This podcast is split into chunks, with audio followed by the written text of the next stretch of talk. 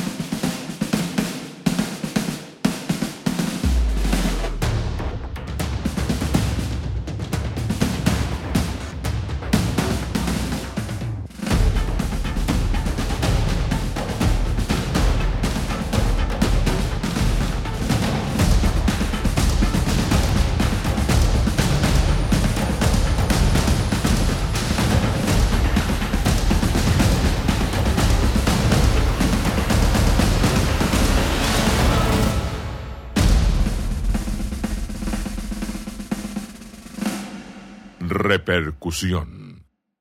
Y arrancamos así nuestra nueva serie. ¿Qué tal? Seamos un aplauso al Señor celebrando que estamos juntos.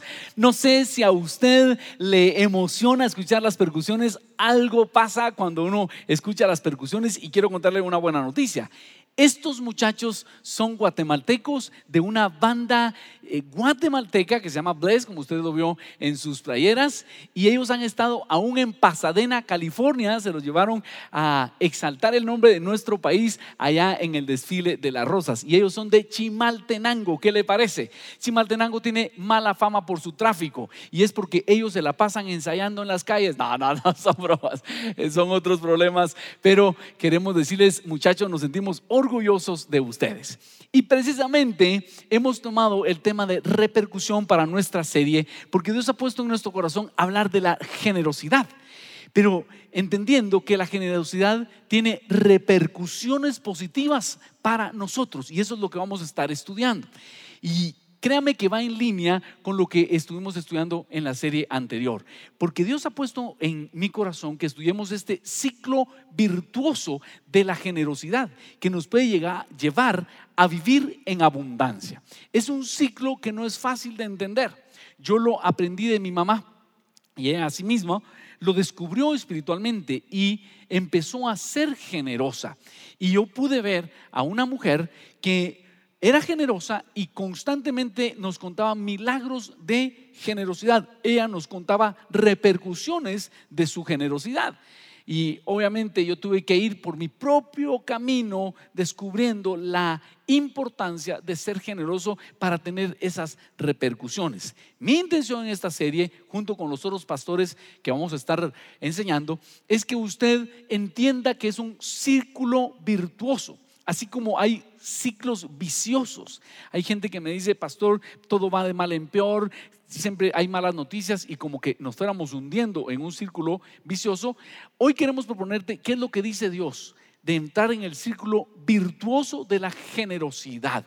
Así que mi mejor ilusión es que tú descubras esto y empieces a escalar en tu vida económica hasta que llegues a ser una persona que vive en abundancia. Así que toma tus notas y vamos a ver precisamente cómo podemos nosotros entrar en este sorprendente ciclo de la generosidad. Y todo esto va a estar basado en 2 Corintios capítulo 9.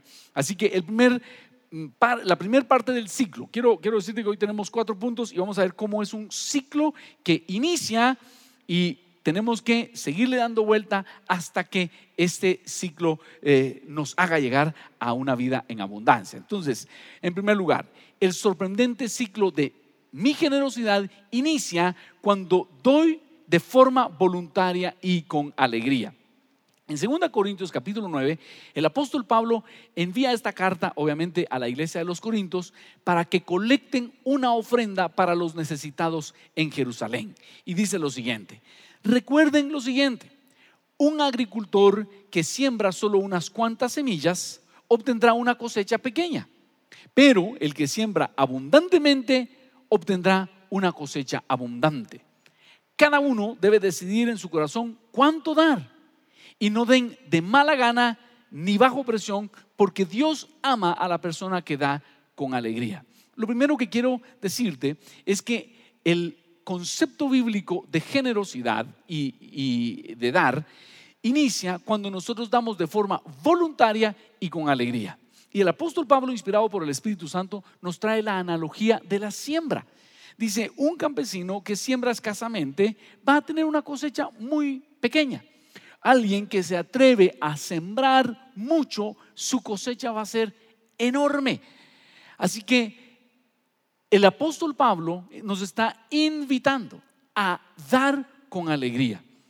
Quiero decirte que hoy quiero levantar una palabra de denuncia con algo que hemos visto que está sucediendo en algunas iglesias. Gente que está siendo obligada a dar. Gente que le ofrecen un pacto con Dios, la gente se compromete a dar tanto mensual y después vienen personas de la iglesia a cobrarle aquello que ofreció. Y hemos visto personas en angustia porque es gente que ama a Dios, se comprometió a dar algo, las cosas cambiaron o las cosas no están sucediendo como les prometieron que iban a suceder y ahora las personas se ven obligadas a dar. Quiero decirte, eso no es bíblico, por favor, eso no es bíblico, eso es un abuso espiritual. Porque dice la escritura, cada uno debe decidir en su corazón cuánto dar. No den de mala gana ni bajo presión, porque Dios ama a la persona que da con alegría. Entonces, el concepto bíblico de dar empieza cuando yo doy voluntariamente y lo doy con alegría. Por eso la analogía. Imagínate que tú vas a sembrar un campo y lo vas a sembrar de, sandías o de piñas. Si consigues más terreno, la cosecha va a ser abundante y tu ganancia va a ser abundante. Claro, si siembras en el patio de tu casa un par de semillitas de sandías, eso no va a tener gran incidencia en tu vida económica. Eso es lo que está diciendo el apóstol Pablo. Pero debe ser un acto voluntario y cuidado. Nadie debe dar de mala gana. Por eso en Iglesia Vida Real no vamos a poner unos fortachones que te van a dejar el cesto de la ofrenda por cinco minutos diciéndote, ah, y solo eso va a dar de ninguna manera. Tiene que ser de buena gana y con alegría. Igualmente, por eso no nos tardamos mucho recogiendo la ofrenda. Eh, como en algunas oportunidades yo he estado en algunos servicios religiosos donde la ofrenda dura, media hora. Una vez estuve en un servicio donde se recogieron tres ofrendas. No quiero juzgar a nadie, simplemente quiero decirte que en Iglesia Vida Real pretendemos que la generosidad sea no de mala gana ni bajo presión, sino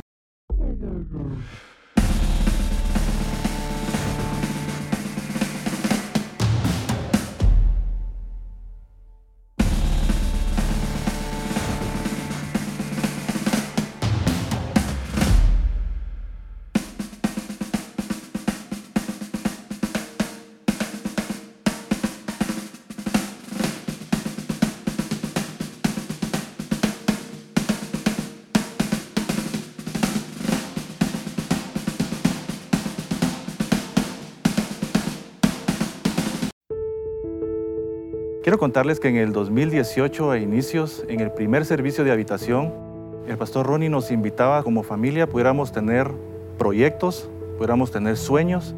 Y recuerdo que esa noche junto con, con, mis dos hijas y mi esposa nos unimos y empezamos a listar cinco propósitos que queríamos para el 2018. Fue impresionante ver cómo Dios logró completar cada uno de ellos, cada uno de nuestros sueños como familia, pero quiero hablarles especialmente de uno y era que nosotros estábamos orando por provisión. Pocos meses después eh, me llaman de gerencia en la empresa y me dicen que si yo estaba dispuesto a administrar a una empresa que no había estado generando absolutamente nada y la idea era administrar un helicóptero junto con ella. Cuando yo escuché eso me emocioné, pero el único tema aquí es que no vas a tener un sueldo.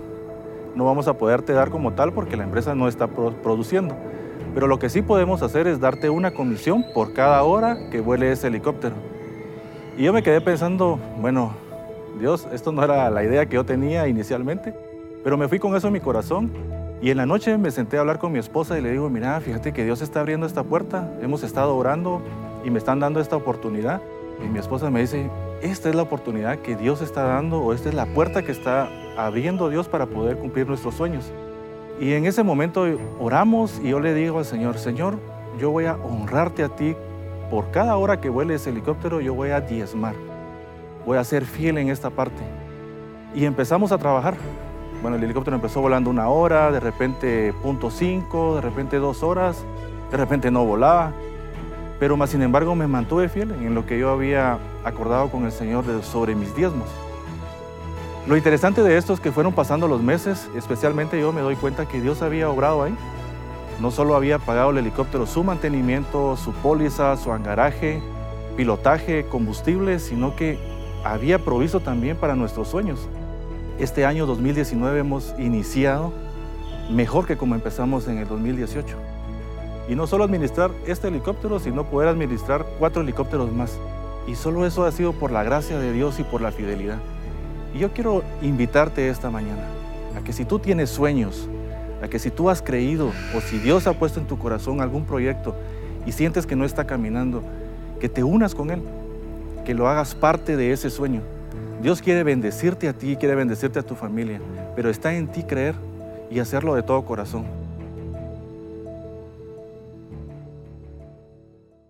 no les vemos un rostro de que están siendo extorsionados por un pastor, ellos lo están dando por alegría y ese es el tipo de generosidad que Dios anhela. Y así entramos al ciclo virtuoso de la generosidad, voluntariamente y con alegría. Pero debemos continuar en este ciclo y punto número dos, el sorprendente ciclo de mi generosidad se impulsa con el deseo de una doble porción para ayudar a otros. Número dos, el sorprendente ciclo de mi generosidad se impulsa con el deseo de una doble porción para ayudar a otros. En la Biblia se nos ofrece que Dios nos va a dar con abundancia. Y el problema no es tanto pensar en la abundancia, el problema es la razón por la cual quiero abundancia. Sabes que en la cultura hebrea el hermano mayor recibía una doble porción pero también tenía una doble responsabilidad porque él recibía una doble porción de herencia porque iba a ser el responsable de proveer para sus hermanos. Y esto es lo que precisamente nos diferencia de los anhelos del mundo. En este mundo en el cual hay un materialismo rampante, en donde vales por lo que tienes, la mentalidad egoísta del mundo dice, yo quiero acumular todo lo que pueda y quiero demostrar mi éxito a raíz de lo que acumule. Pero en la Biblia Dios nos invita a soñar con llegar a tener abundancia, pero con el objetivo de ser generosos y compartir con los demás. Miremos cómo sigue el pasaje ah, enseñándolos. Y dice, y Dios proveerá con generosidad todo lo que ustedes necesiten. Entonces siempre tendrán todo lo necesario y habrá bastante de sobra que compartir con otros como dicen las escrituras, ellos comparten con liberalidad y dan generosamente a los pobres. Sus buenas acciones serán recordadas siempre. El círculo virtuoso de la generosidad se impulsa cuando yo sueño con tener, pero no para acumular, sino para bendecir a los demás. Dios está diciendo, quiero abundarte, pero esa abundancia tiene un propósito. Y ese propósito es que tú mismo sigas siendo generoso.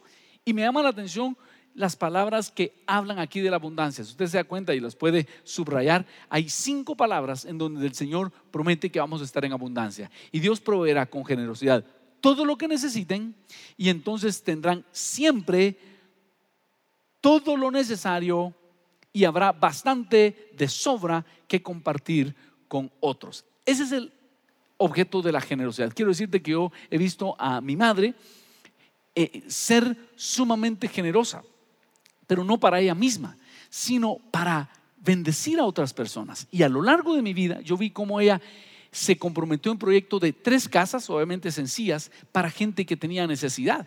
Y recuerdo que una vez fue a una institución bancaria, recuerda usted del Bambi, era un banco que proveía casas accesibles para personas de escasos recursos, y va mi mamá a una oficina con una hermana de la iglesia que en cierto momento le había ayudado para los oficios domésticos y le dice, mire, yo quiero comprar una casa para ella, pero yo la voy a pagar.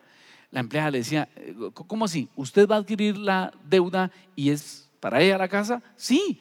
Señora, yo eso no lo he visto.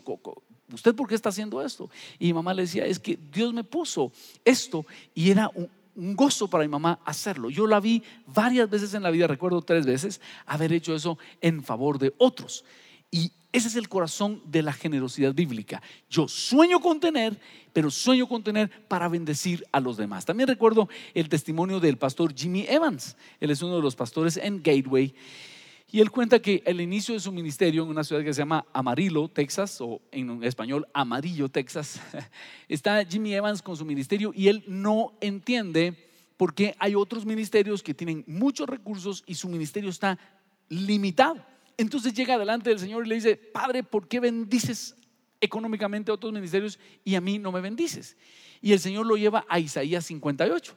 Cuando yo escucho ese, testimonio de Jimmy Evans, digo, ese es el mismo pasaje que Dios utilizó para convertirme hacia ayudar a los necesitados. Y cuenta Jimmy Evans que Dios le dice, yo quiero que tú seas generoso con los necesitados y entonces te voy a proveer. Y Jimmy Evans cuenta que él empieza a hacer eso y Dios empieza a abrir el chorro, empieza a abrir la bendición sobre ellos. Y a mí me emociona porque usted sabe que nosotros tenemos un ministerio que se llama I58, que es precisamente basado en Isaías 58. Hace un tiempo yo tuve esa conversión hacia los necesitados. leyendo el capítulo de Isaías 58. Si no lo ha leído, lo invito a hacerlo. ¿Y qué dice el Señor? Dios le dice a su pueblo, no me impresionan tus ritos, no me impresionan tus alabanzas, no me impresionan los sofisticados que puedan ser tus edificios para adorarme, si no te encargas del pobre. Tienes ahí a la viuda, al pobre, al huérfano, al extranjero. Y dice el Señor, yo quiero que tú te encargues de los necesitados, que partas tu pan con el hambriento y entonces lista las bendiciones que Dios tiene para el generoso. Y quiero invitarte a que tú sueñes con entrar en ese círculo virtuoso, que tú sueñes con volar en este año y que sueñes que al tener abundancia vas a utilizar esa abundancia para bendecir a los demás.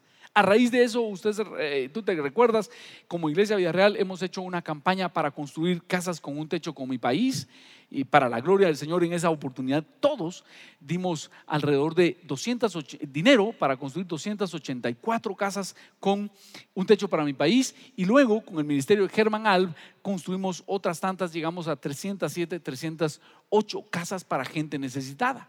Luego venimos con los kits Salud a mi casa y logramos instalar alrededor de 2.000 kits en varios lugares en el interior de la República en gente de muy escasos recursos. Así que yo quiero decirte que nuestra pasión como iglesia es que todos nos convirtamos en gente que está apasionada con el necesitado y que nos distinga esto. Oiga lo que dice la escritura, verso 9. Ellos comparten con libertad y dan generosamente a los pobres. Sus buenas acciones serán recordadas siempre. Y esto es el programa I-58 para el cual tú y yo hemos ofrendado. Pero además de eso, de los ingresos regulares de la iglesia apartamos entre el 10 y el 20% para proyectos de misericordia. Y tenemos muchos proyectos de misericordia como Maná de Vida, que es una escuela privada eh, gratuita para niños de muy escasos recursos en Escuintla. Tenemos un programa de una escuela de básicos allá en Cobán. Igualmente tenemos eh, varios programas de misiones y de ayuda. Tenemos un refugio para mujeres maltratadas. Eh, es un refugio secreto y todos esos programas los tenemos porque el Señor nos dijo, necesito que ustedes se encarguen de ser generosos. Yo lo he contado en otras oportunidades. Pero ¿por qué lo estoy trayendo? Porque quiero invitarte a que tú digas, Señor, yo quiero ser un hermano mayor que recibe una doble porción. Pero ¿cuál es el propósito? Ayudar a los demás. Porque ese ciclo virtuoso se impulsa con el deseo de tener una doble porción, pero para poder ayudar a los demás. Te quiero preguntar, ¿cómo está tu corazón en relación a ayudar a los necesitados? ¿Te, apasiona ayudar a los necesitados? ¿Quisieras esa doble porción? ¿Sabes qué tienes que hacer?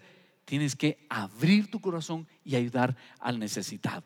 Recuerdo que cuando estábamos iniciando Iglesia Vida Real, eh, yo quería yo soñaba con una iglesia como la que estás viendo. Si eh, estás en un lugar en Iglesia Vida Real, el lugar donde estás es lindo. Y ese era mi sueño.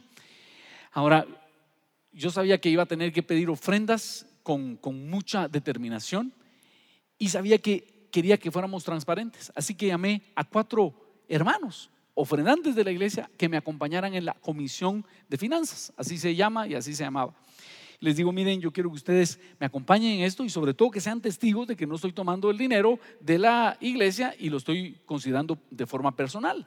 Quiero que la iglesia sea una institución sólida. Eh, por lo tanto, quiero pedirles que ustedes me asignen un sueldo. Yo quiero ser el líder de todo lo que sucede en la iglesia porque yo tengo la visión.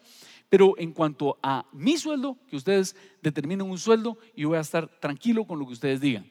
Y además que ustedes me ayuden a supervisar que las inversiones sean lógicas. Ustedes son hombres de negocios y saben mejor que yo cómo manejar dinero. Ellos me dijeron, está bien, solo que con una condición. Sí, ¿cuál es? Que así como nosotros le pedimos a la gente que diezme, nosotros como iglesia diezmemos. ¿Cómo así? Les dije, no, la iglesia es la que recibe los diezmos. Sí, pero que nosotros tomemos por lo menos un 10% de lo que entra y lo invirtamos en proyectos de ayuda, en, en proyectos de misiones, cosas fuera de la iglesia. Entonces yo dije, estos no saben qué es hacer iglesia. Aquí el nieto de pastor, el hijo de pastor soy yo. Y entonces les dije, miren, yo no he escuchado tal cosa. Eh, la iglesia es la que recibe los diezmos. Sí, me dijeron ellos, pero hagámoslo así. Pero vaya, este, está bien, les dije. Eh, en un par de años, iniciemos y en unos dos años, cuando ya tengamos el presupuesto eh, equilibrado, lo hacemos así. Estábamos arrancando la iglesia. Y ellos me dijeron, no, tiene que ser desde el principio. Y nos trabamos en una discusión y entonces uno de ellos me dice, mira, si en esta primera cosa que te estamos diciendo no nos estás haciendo caso, ¿qué garantía tenemos que en otras ediciones grandes te vas a sujetar a nosotros? Y entonces dije, está bien, ustedes ganan. Y honestamente yo pensé, estos no saben hacer iglesia. ¿Por qué razón? Porque generalmente uno tiene el presupuesto ajustado, sobre todo cuando está iniciando, y según yo, ese superávit mensual, ese 10% que ellos querían regalar, tirar, a saber a dónde, a los pobres, ese 10% era lo que nos iba a servir para comprar buenos proyectores, buenos instrumentos, comprar sillas lindas, porque mi pasión era la iglesia. Pero me rendí a ellos. Dije, está bien, hagámoslo como ustedes dicen si algo quiero decirles es que esta gente tiene una mentalidad de generosidad hacia los necesitados, a los necesitados que me han enseñado muchísimo a mí. Pero yo dije, nunca se va a lograr el sueño. Está bien, pero hagámoslo como ustedes dicen. Este amigo tiene razón. Si no obedezco en este momento, nunca se va a lograr. Eh, nunca voy a obedecer en cosas grandes. ¿Saben qué sucedió? Hace unos años estábamos adorando en el Hotel Intercontinental ya teníamos Centro de Convenciones Ilumina, estábamos en el Hotel Intercontinental, nada más y nada menos, luces, pantallas, y siento la voz del Señor que me dice, Ronnie, ¿está bien así o falta algo del sueño? Yo sabía a qué se refería el Señor. El Señor me retrocede a ese momento en el cual yo me rendí y dije, el sueño de tener una iglesia linda, con luces, pantallas, una iglesia con tecnología, no se va a lograr porque ellos no saben cómo se hace iglesia. Yo tengo un sueño y el Señor me dice, no te das cuenta que cumplí tu sueño y te he llevado más allá de lo que había soñado. Tuve que llorar delante del Señor y rendirme y decirle, Padre, tienes razón. ¿Por qué quiero decirte esto?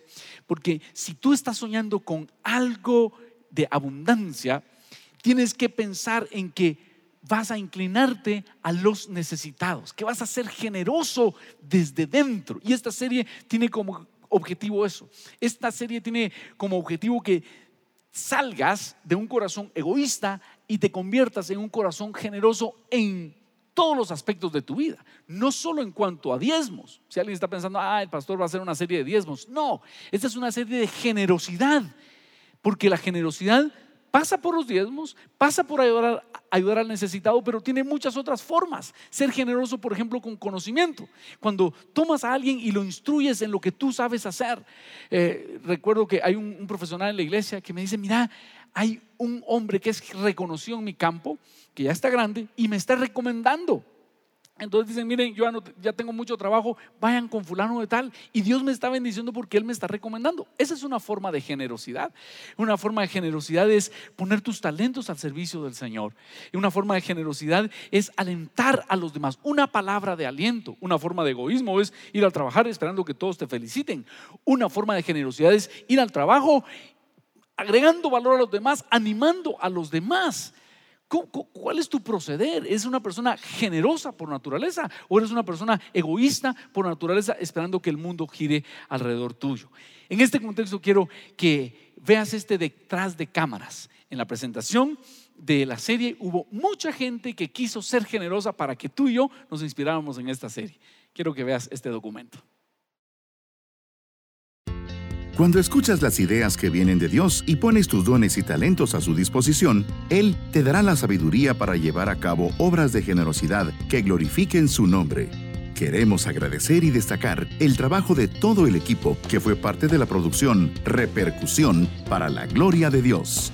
También agradecer a los integrantes de la banda del Colegio Bless, ubicado en Chimaltenango, por su esfuerzo y predisposición para entregar lo mejor en esta grabación a Diego Castillo, director de fotografía, por su talento y conocimiento que exalta el nombre de Dios.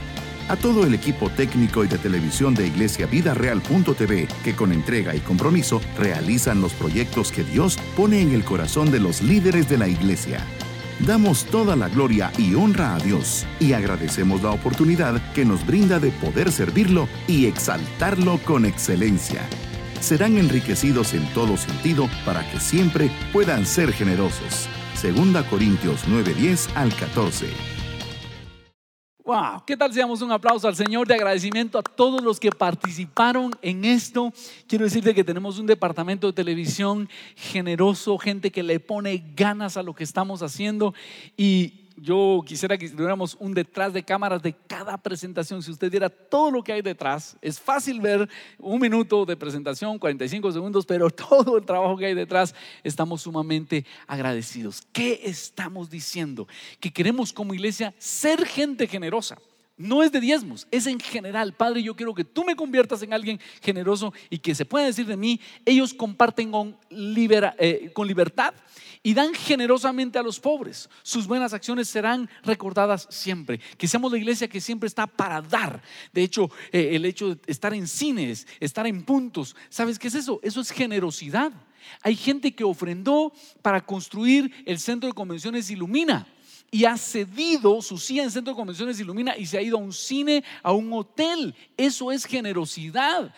Cuando tú ofrendas, estás eh, proveyendo para que otros también eh, reciban la palabra del Señor en un cine, en un hotel, en un centro de convenciones, ilumina. Pero esa es nuestra naturaleza como hijos del Señor. Somos generosos. Soy generoso dando mi silla y me voy a un cine. Soy generoso eh, aportando para I-58. Soy generoso siendo voluntario. Esa es eh, la repercusión que nosotros queremos invitarte a producir en esta serie.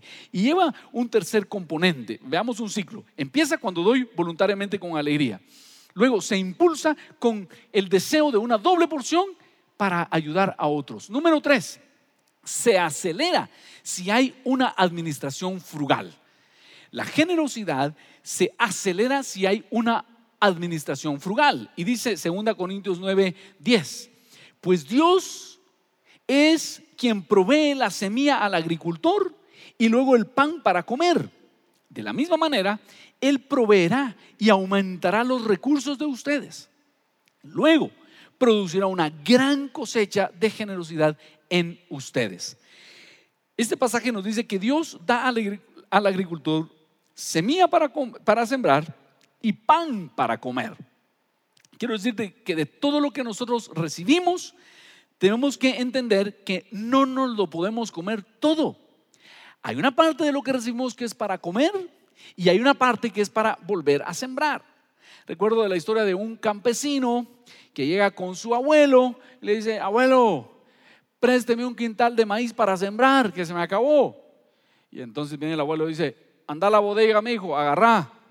Viene el muchacho, toma el quintal, siembra, cosecha, vende. Y el año entrante regresa y dice, abuelo, sí, présteme un quintal de maíz para sembrar. Agarralo, mi hijo, le dijo. Entonces va el muchacho y encuentra la bodega con llave. Le dice, abuelo, la puerta está cerrada, con llave. Y el abuelo le dice, vos le echaste llave, mi hijo. ¿Sabe qué pasó? Se comió toda su cosecha, no pagó el quintal de maíz que le habían prestado para sembrar y él mismo no guardó de su cosecha para sembrar. ¿Y cuántas veces nosotros tenemos la bodega de Dios cerrada porque no hemos sido generosos, porque no hemos tenido una administración frugal? Robert Morris, en el libro que estamos leyendo en la radio, él cuenta que a raíz de la serie Una vida eh, abundante, él se ha quedado con la preocupación de que hay gente que le dice, pastor, fíjese que yo empecé a diezmar, pero sigo teniendo deudas.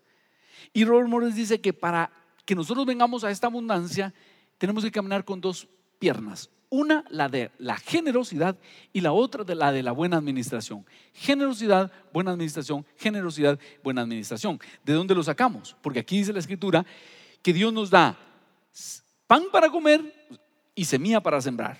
Mire lo que dice la escritura. Pues Dios es quien provee la semilla al agricultor y luego pan para comer. De la misma manera, Él proveerá y aumentará los recursos de ustedes y luego producirán una gran cosecha de generosidad en ustedes. Está diciendo, tú eres el responsable, hijo, de guardar semilla para sembrar y comerte lo que te corresponde. Eso se llama frugalidad. Y quiero leerte el concepto, concepto de frugalidad. La frugalidad fomenta el ahorro, el consumo responsable y la vida sencilla y rechaza la deuda, el gasto innecesario y el despilfarro. Integrar la frugalidad en tu vida significa eliminar todo gasto superfluo y consumir tan solo aquello que necesites o que te hace feliz. Atención a esto, la frugalidad no es ser tacaño, ni tampoco es vivir en escasez. Fíjate que eh, el tacaño es aquel que tiene dinero y tiene necesidades y a pesar de tener dinero vive como pobre porque no se atreve a ir a gastar algo que necesita. Eso no es el concepto de frugalidad.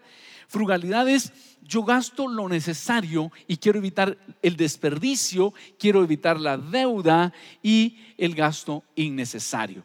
Eh, para algunos de ustedes ya es eh, sabido que el Señor eh, nos ha estado hablando de ser más frugales con la iglesia o digamos de ser frugales. De alguna manera el Señor me ha estado mandando muchas palabras en donde me dice, quiero que le pongas atención a cada centavo. Y estamos todo el equipo de la iglesia en esa mentalidad, queriendo ser frugales. Eso sí, no ah, tacaños no eh, escasez, no vamos aquí a pararnos, por lo menos ahorita no tenemos la necesidad de decir, hermanos, ofrenden porque si no, no podemos pagar los locales, aunque son unas grandes cantidades de dinero. Hasta hoy Dios ha provisto.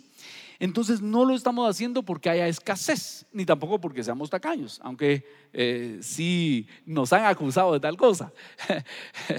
Pero lo que Dios nos ha puesto es a ser frugales, a tener una correcta administración de los recursos. ¿Y sabe qué me ha dicho el Señor? Es que no es tu dinero, es mi dinero. Y eso es lo que yo le está diciendo a todos los pastores y a todos los equipos. Este dinero es del Señor. Y si vamos a gastar algo, eh, pensemos, si fuera mi dinero, yo lo gastaría. Si fuera en casa, haría esto. Porque me he topado con algunas personas que son muy generosas con el dinero de otros que cuando es dinero de otros se ponen creativas para gastarlo, pero cuando es dinero de ellos no quieren gastarlo. Y eso es lo que estamos haciendo en este momento. Cada gasto que vamos a hacer tenemos que colarlo por el... Eh, colador o pasarlo por el colador, sería correctamente dicho, de si fuera mi dinero haría esto y si si no es así, entonces hagámoslo de tal manera que evitemos el desperdicio. Y una de las cosas que me motivó, uno de los pasajes bíblicos que me motivó a esto, es Juan capítulo 6, en donde Jesús hace la multiplicación de los panes y de los peces para una multitud. Y luego le dice a sus discípulos, recojan los pedazos para que no se desperdicie nada. Eso, eso dice Jesús. Y yo le digo, Padre, Jesús, ¿por qué enviaste a recoger a los discípulos los pedazos? Y ahí dice, para que no se desperdicie nada. Y Jesús me pone en el corazón, yo soy responsable por lo que mi Padre multiplicó. Es que te voy a decir algo, nosotros vemos la comida distinta a como la ve la gente en el Medio Oriente. Nosotros aquí en Occidente desperdiciamos mucha comida. Un plato con eh, el arroz que alguien se comió solo a la mitad, lo tiramos a la basura. Pero en Medio Oriente eso no sucede. y generalmente en el Oriente, en los países como India, China, ellos aprovechan cada cosa. Y por eso Jesús dice, vayan a recoger los pedazos de panes y de peces, eso no se puede desperdiciar. Así que por ahí va lo que el Señor está diciendo. Él quiere que nosotros seamos frugales. Si alguien en algún restaurante chino a ti se te ha ocurrido, de repente me reciclaron un chouming, cabe la posibilidad, menos en el restaurante allá de Quetzaltenango. Eh, full long, ahí no sucede eso. Pero eh, realmente en otras partes del mundo la comida es comida y aunque un pan esté a la mitad, se aprovecha. Ahora, quiero decirte que por ahí va lo que el Señor está diciéndonos. Quiero que sean frugales. Y esa frugalidad, esa administración de los recursos, el Señor nos, está pidiendo cuentas porque mira lo que dice en Lucas 16, 10.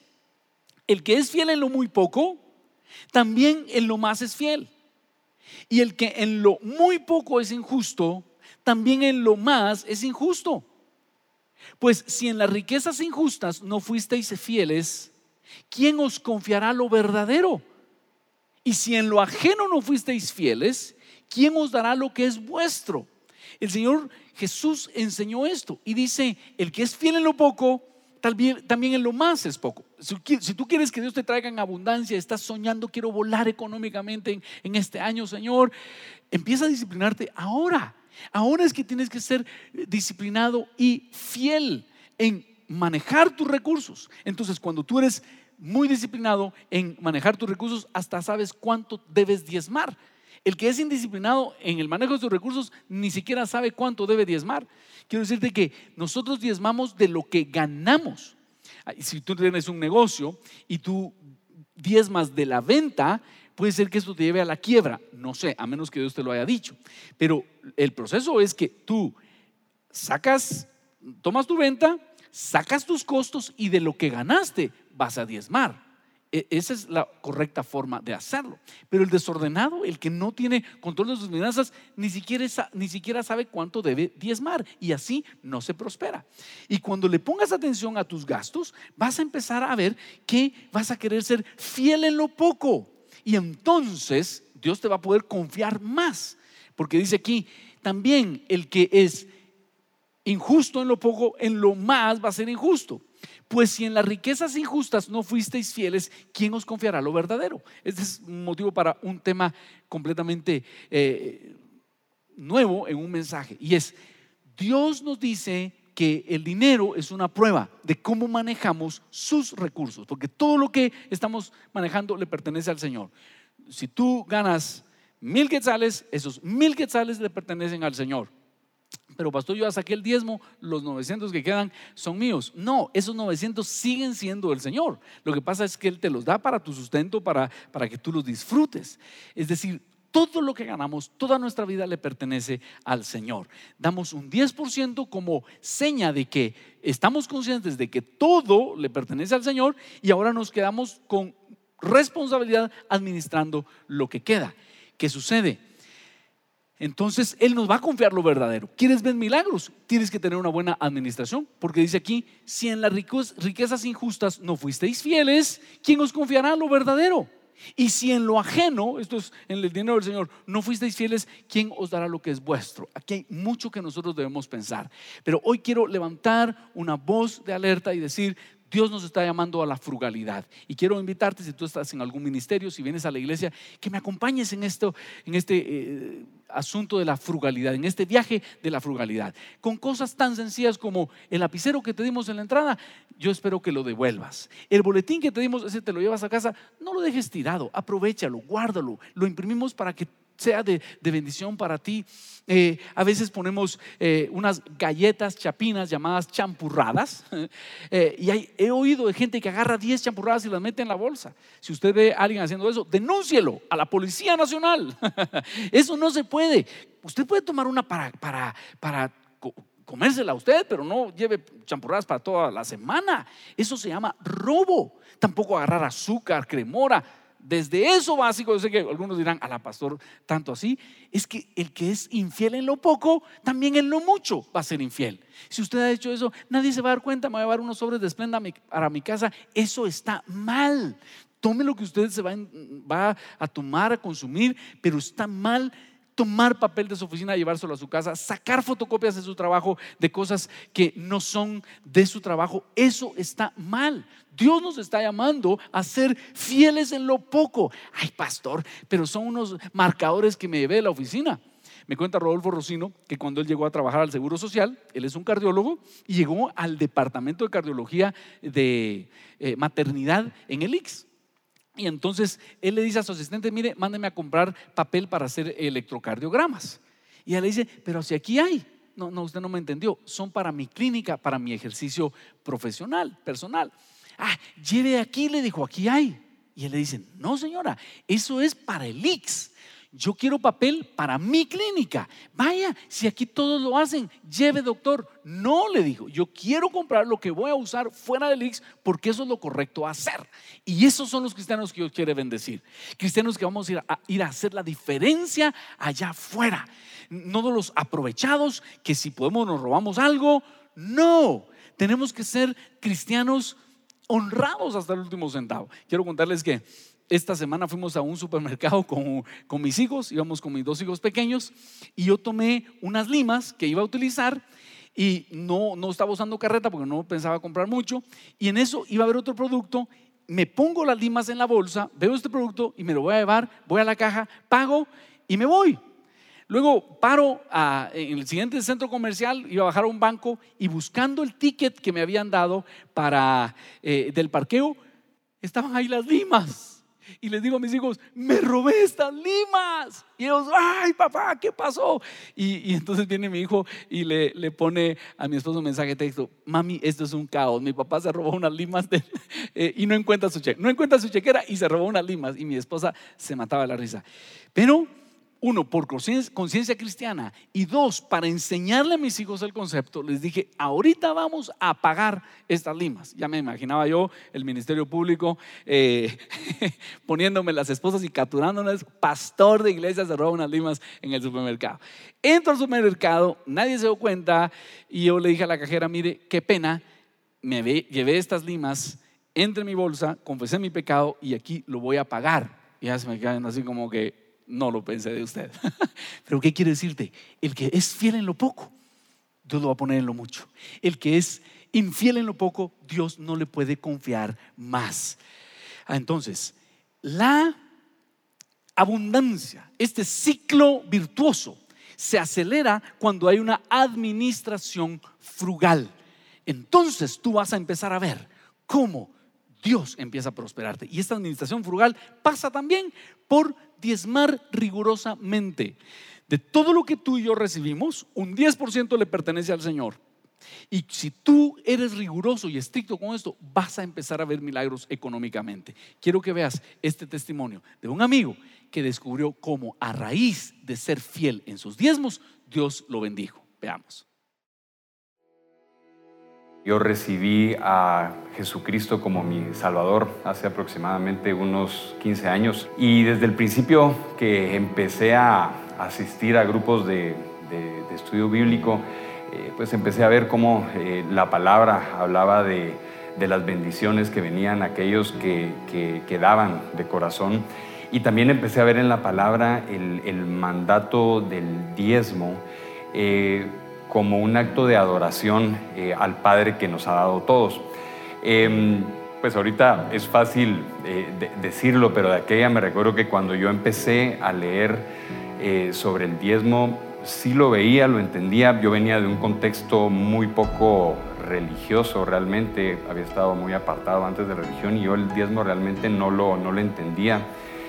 Y cuando empecé a ver esto en la palabra, empezó eh, en mi interior una, una lucha con ese tema. Eh, me recuerdo de haber escuchado muchos testimonios de personas que contaban cómo el Señor había sido eh, muy fiel con ellos cuando habían empezado a diezmar, pero la realidad es que mm, yo no quería, eh, pues adentro de mí, pensaba, pues yo no quiero empezar a diezmar con codicia en mi corazón, yo quería la realidad hacerlo con un corazón de, amor hacia el que me estaba dando todo. Y me gustaría decirles que esto fue una, una lucha de, unas semanas o unos meses, pero la realidad es que me pasé años luchando con ese concepto. Pasado un tiempo, yo estaba con mi socia y estábamos orando. Y, y en ese, ese día, eh, durante esa oración, realmente el Señor tocó el corazón de nosotros dos eh, y nos puso muy fuertemente la necesidad de en verdad empezar a diezmar. Hace aproximadamente tres, cuatro años, eh, sería el año 2015, me recuerdo que estábamos en una reunión eh, con, con, el equipo financiero de la empresa y estábamos viendo los resultados, las utilidades de la empresa del año 2000 hasta el año 2015. Y cuando yo veo esa gráfica, de repente pues veo una tendencia pues del año 2000 aproximadamente al año 2008, em, eh, pues de incremento, pero en el, el año 2008 eh, pasaba algo que en el momento me llamó mucho la atención. Había como una grada en las, en las utilidades y a partir de esa grada seguía la misma tendencia que traíamos de, crecimiento anterior, pero ya a otro nivel. Y en el momento me recuerdo que yo pregunté, miren, ¿qué, ¿qué, pasó en el año 2008? A mí lo primero que se me vino a la mente es que el, año 2008 había sido el año de la crisis, de la enorme crisis financiera. Llegué a la oficina em, a investigar cuándo es que había salido el, primer diezmo de, nuestra empresa y me encuentro que justamente en el año 2008 eh, había sido el año que nosotros habíamos empezado a, diezmar como empresa. Yo agarré el teléfono, llamé a mi hermana, lo compartí con, con el equipo gerencial y, realmente eh, no puedo dejar de, de, de, admirarme lo que la fidelidad del Señor significa. Aunque no estén totalmente convencidos, aunque quede todavía algo de duda en ese corazón, sean obedientes, háganlo.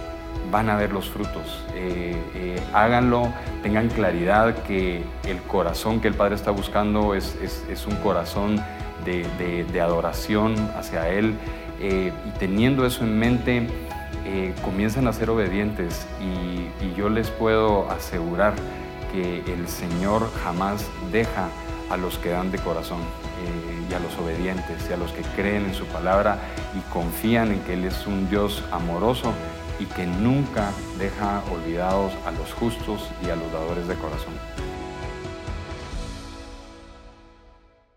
¿Qué te parece? Demos un aplauso al Señor, démosle gracias a Dios por sus milagros y gracias a estos amigos que se han atrevido a compartir su vivencia. Y yo le decía a mis amigos cuando les pedí que me ayudaran con esto, es que si yo lo enseño como pastor, la gente seguramente, no todos, pero algunos piensan, ah, sí, lo que pasa es que él eh, es el que administra las cosas y ya tiene algunos proyectos en mente. Pero no hay como el cliente satisfecho, el que dice, miren, yo he sido fiel y miren lo que ha acontecido en mi vida. Y lo mismo puede pasar contigo. Claro, no esperes que sea el mismo mes, puede ser que Dios te bendiga el mismo mes, pero lo que yo he aprendido es que el proceso de siembra es en una época y se cosecha en otra. Así que hoy yo estoy cosechando bendiciones que sembré hace mucho tiempo, pero tú puedes empezar a sembrar para prepararte y volar en este año. Pero hay un cuarto elemento en el ciclo de la generosidad o este sorprendente ciclo de mi generosidad. Recordemos, inicia cuando doy de forma voluntaria y con alegría, no por coacción. Número dos, se impulsa con el deseo de tener una doble porción para ayudar a otros, para ayudar a los necesitados. Número tres, se acelera si hay una administración frugal. Dios quiere que seamos a buenos administradores aún en los detalles pequeños. Y número cuatro, ¿cómo se cierra este ciclo? Se completa al ser la expresión de una genuina adoración. Cuando yo doy como una verdadera adoración, eso cierra el ciclo de la generosidad, porque vuelvo a dar y vuelvo a sembrar y corre y va de nuevo. Mira lo que dice 2 Corintios 9, 11 a 15. Efectivamente, serán enriquecidos en todo sentido para que siempre puedan ser generosos. Y cuando llevemos sus ofrendas a los que las necesitan, ellos darán gloria a Dios. Entonces dos cosas buenas resultarán del ministerio de dar. Se satisfarán las necesidades de los creyentes de Jerusalén y ellos expresarán con alegría su agradecimiento a Dios. Como resultado del ministerio de ustedes, ellos darán gloria a Dios, pues la generosidad de ustedes, tanto hacia ellos como a todos los creyentes, demostrará que son obedientes a la buena noticia, es decir, al Evangelio de Cristo y ellos orarán por ustedes con un profundo cariño debido a la desbordante gracia que Dios les ha dado a ustedes. Gracias a Dios por este don que es tan maravilloso que no puede describirse con palabras. Esto es una repercusión. Dice Pablo, ustedes dan acá y eso va a generar una repercusión, porque cuando estas ofrendas suyas lleguen a Jerusalén, los hermanos que están en necesidad van a decir, gracias a Dios. No solo se satisfacen las necesidades, ustedes producen que haya gente alabando al Señor. Y número tres, esa gente va a orar por ustedes. Y vaya si necesitamos las oraciones de otros. Entonces empieza ese círculo virtuoso en donde vamos creciendo económicamente. ¿Para qué? Para seguir dando. Es por eso que la iglesia es la esperanza del mundo. Dios nos ha escogido a nosotros para que seamos la solución de los problemas de Guatemala. Y si nosotros ponemos atención a este ciclo virtuoso, vamos a ir siempre de triunfo en triunfo en Cristo Jesús, siendo esa luz, esa esperanza. ¿Sabes qué sueño? Que tú y yo seamos ese tío que siempre tiene para bendecir a los demás, que seamos ese vecino que siempre tiene una generosidad, ese compañero de trabajo que siempre tiene algo que compartir con los demás y digan, ¿y este por qué siempre tiene? ¿Y este por qué siempre es generoso? ¿Y este por qué siempre se eh, mueve el corazón a dar? Es porque es cristiano ese, ese amigo, ese cuate, diríamos aquí en Guatemala o en México, cree que dando Dios lo bendice. Y nosotros vamos manifestando el carácter de Dios en nosotros, prosperando cada día más, siendo la solución a las necesidades de otras personas. Eso es lo que Dios ha planificado para nosotros. Hoy en el inicio de esta serie, quiero invitarte a que tú digas, Padre, yo quiero que mi generosidad tenga repercusiones positivas. Quiero ser ese polo a través del cual tú bendices a otras personas y ya entendí cómo se hace. En primer lugar, voy a arrancar dando de forma voluntaria y con alegría. número dos, yo voy a seguir creyendo que tú me vas a dar una doble porción y cuando me la des, voy a ser generoso. Número tres, voy a tener una buena administración, voy a ser frugal, Señor. Voy a entender cómo se maneja el dinero para que tú me veas con ojos de gracia y me des más. Porque si soy fiel en lo poco, tú me vas a dar mucho. Y número cuatro, que eso se complete como una expresión de adoración. Que cuando yo traiga mis ofrendas y mis diezmos, no es simplemente la cooperacha para pagar la comida, no es simplemente ah, que moleste el pastor, algo voy a dar. No, es mi generosidad traigo parte del fruto de mi trabajo. Eh, vengo a adorar y a decirle, Señor, todo lo que tengo te pertenece. Y como muestra, te traigo este mi diezmo. Eso es lo que yo doy para ti. Luego voy a ser generoso en otras áreas. El, el diezmo no debe ser tu tope. Ese es tu inicio de generosidad. Y luego empiezas a ser generoso con otras áreas y empiezas a vivir en este círculo virtuoso de la generosidad. Quiero invitarte a que nos pongamos de pie. Y quiero pedirte que tú le digas, Señor, confirma que esto que ha enseñado el pastor es cierto. Y yo quiero empezar a escalar en ese ciclo de generosidad, en ese maravilloso ciclo de generosidad. Quiero que tú estés conmigo en este año. Y estando así, vamos a entonar esta canción. Esta canción es linda porque dice, Señor, tú eres el rey de mi corazón y sé que no me vas a dejar. Quiero invitarte a que adoremos al Señor con esta canción y al final vamos a hacer una oración de dedicación de nuestras vidas al Señor. Cantemos. Rey de mi corazón, agua que sacia mi ser, monte al que subiré, eres mi canción. Rey de mi corazón, sombra que me esconderá, rescate, tempestad, eres mi canción. Bueno es Dios, oh, bueno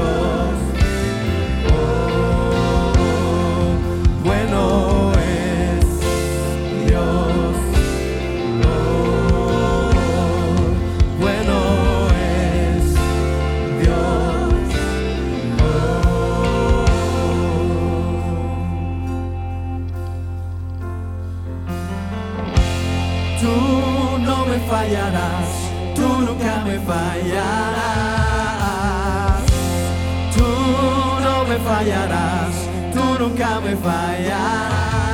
Decimos juntos, tú no me fallarás, tú nunca me fallarás. Vamos con fe,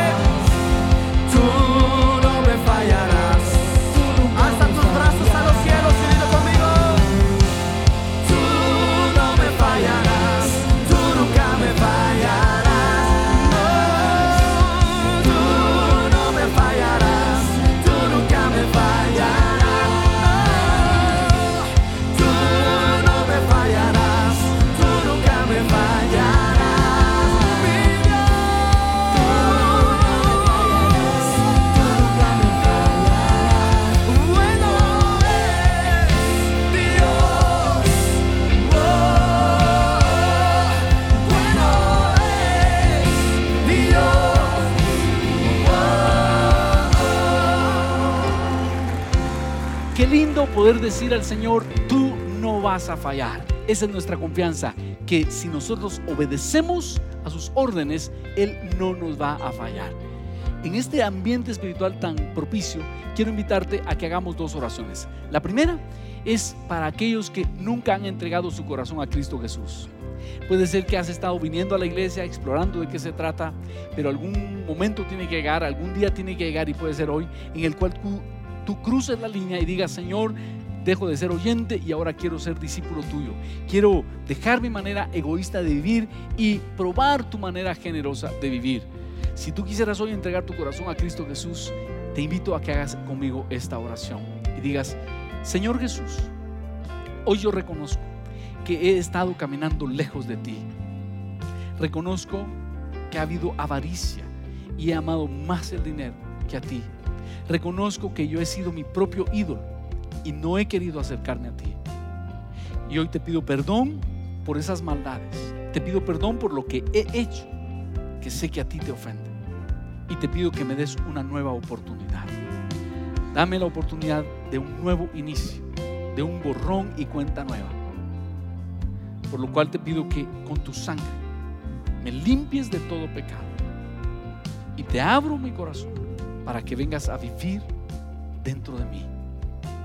Te entrego todo lo que soy. Te entrego todo lo que tengo. Y confieso que eres el Hijo de Dios. Que Dios te levantó de los muertos. Y por eso soy salvo. En tu nombre Jesús. Amén. ¿Qué le parece si me acompaña dando un aplauso al Señor y un aplauso de ánimo para aquellas personas que hoy entregaron su corazón a Cristo Jesús? A la salida tenemos punto de partida, un lugar donde queremos animarte e inspirarte en estos primeros pasos de tu vida cristiana. Pero hay una segunda oración que quiero hacer y es una oración por todos aquellos que quieren entrar en este ciclo virtuoso de la generosidad. Aquellos que hoy entienden, Señor, quiero empezar ese ciclo hoy mismo dando con alegría y de forma voluntaria, sabiendo, Señor, que quiero una doble porción, pero no para mí, sino para bendecir a otros, comprometiéndome a mejorar la administración de los recursos, porque sé que si soy fiel en lo poco, tú me vas a dar mucho. Y número cuatro, sabiendo que todo esto es, un proceso de adoración con el cual expreso que tú eres dueño de todo. Y cuando te doy mis ofrendas y diezmos, solo estoy reconociendo que eres dueño de mi cuerpo, de mi vida, de mi familia, de mi casa, de los carros. Tú eres el dueño de todo. Quiero aprender a adorarte, Señor. Si tú quieres hacer esta oración, entonces vas a empezar en el círculo virtuoso de la generosidad y me vas a contar en unos años y me vas a agradecer diciendo, pastor, gracias por haberme enseñado el ciclo virtuoso de la generosidad.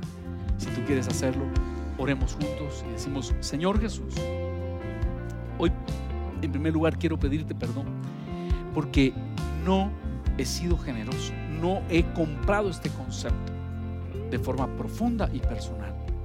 Pero hoy entiendo y lo quiero hacer. Y hoy inicio siendo generoso, dando voluntariamente y con alegría. Hoy inicio soñando con tener más para ayudar a los necesitados. Hoy continúo también, Señor, mejorando mi administración, porque sé que si soy fiel en lo poco, tú me vas a dar mucho. Y número cuatro, Señor, sello este proceso, dando con actitud de adoración. Que cada vez que yo traiga mis diezmos y mis ofrendas, tú sepas que estoy reconociendo que eres dueño de todo lo que soy y de lo que tengo. Gracias, mi Dios. En tu nombre oramos. Amén. Amén. Muy bien. Puede tomar su lugar. Yo estoy muy ilusionado con esta serie. Vamos a traer muchos testimonios, no solo de los que han sido generosos, sino de los que han recibido eh, los beneficios de la generosidad. Esta es una serie donde vamos a deleitarnos con el concepto de la generosidad y yo sé que Dios va a cambiar nuestro corazón de como venía, egoísta y mundano, a ser generoso que se parece al Señor. Así que en este contexto quiero invitarte a que ofrendemos. Hoy ni siquiera quiero leer un pasaje extra porque ya hemos predicado de generosidad y si tú quieres hoy ofrendar, esta es una magnífica oportunidad. Dedicamos nuestras ofrendas al Señor. Como acabamos de orar, Señor, hoy traemos delante de ti nuestras ofrendas y diezmos, que son una adoración y lo damos con alegría y de forma voluntaria. Lo damos con esperanza, sabiendo que la cosecha viene, Señor lo damos como fruto de una buena administración, porque hicimos cuentas y esto es lo que toca dar, pero lo damos con una profunda actitud de adoración, reconociendo, eres tú el que nos ha provisto, eres tú el que hizo que mi negocio, que mi trabajo estuviera allí. Y traemos estas ofrendas como expresión de adoración. Recíbela, Señor, en tu nombre. Amén. Igualmente, si quieres dar en línea, la información está en pantalla. Y aprovecho este momento para recordarte, como ya lo dije en el mensaje, que nosotros queremos construir una institución en la cual eh, se cumpla esa misión. Y todo el dinero que se recibe se invierte precisamente en ese cumplimiento de esa misión.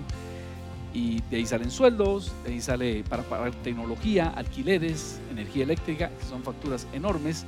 ¿Y cuál es nuestra pasión? Que muchas otras personas conozcan al Señor y conozcan las bendiciones de vivir para Él. Así que si alguien te pregunta, hey, ¿y en tu iglesia cómo manejan los recursos? Puedes decirle confiadamente eso. Y esta iglesia no es de Ronnie Madrid, esta iglesia es del Señor y nosotros estamos aquí sirviendo al Señor.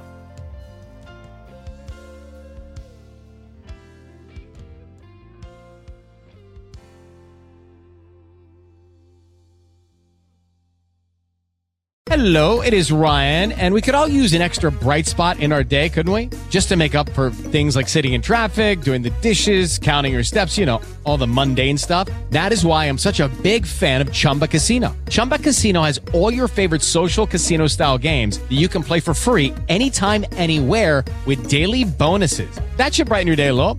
Actually, a lot. So sign up now at chumbacasino.com. That's chumbacasino.com. No purchase necessary. Group. Void were prohibited by law. See terms and conditions. 18 plus.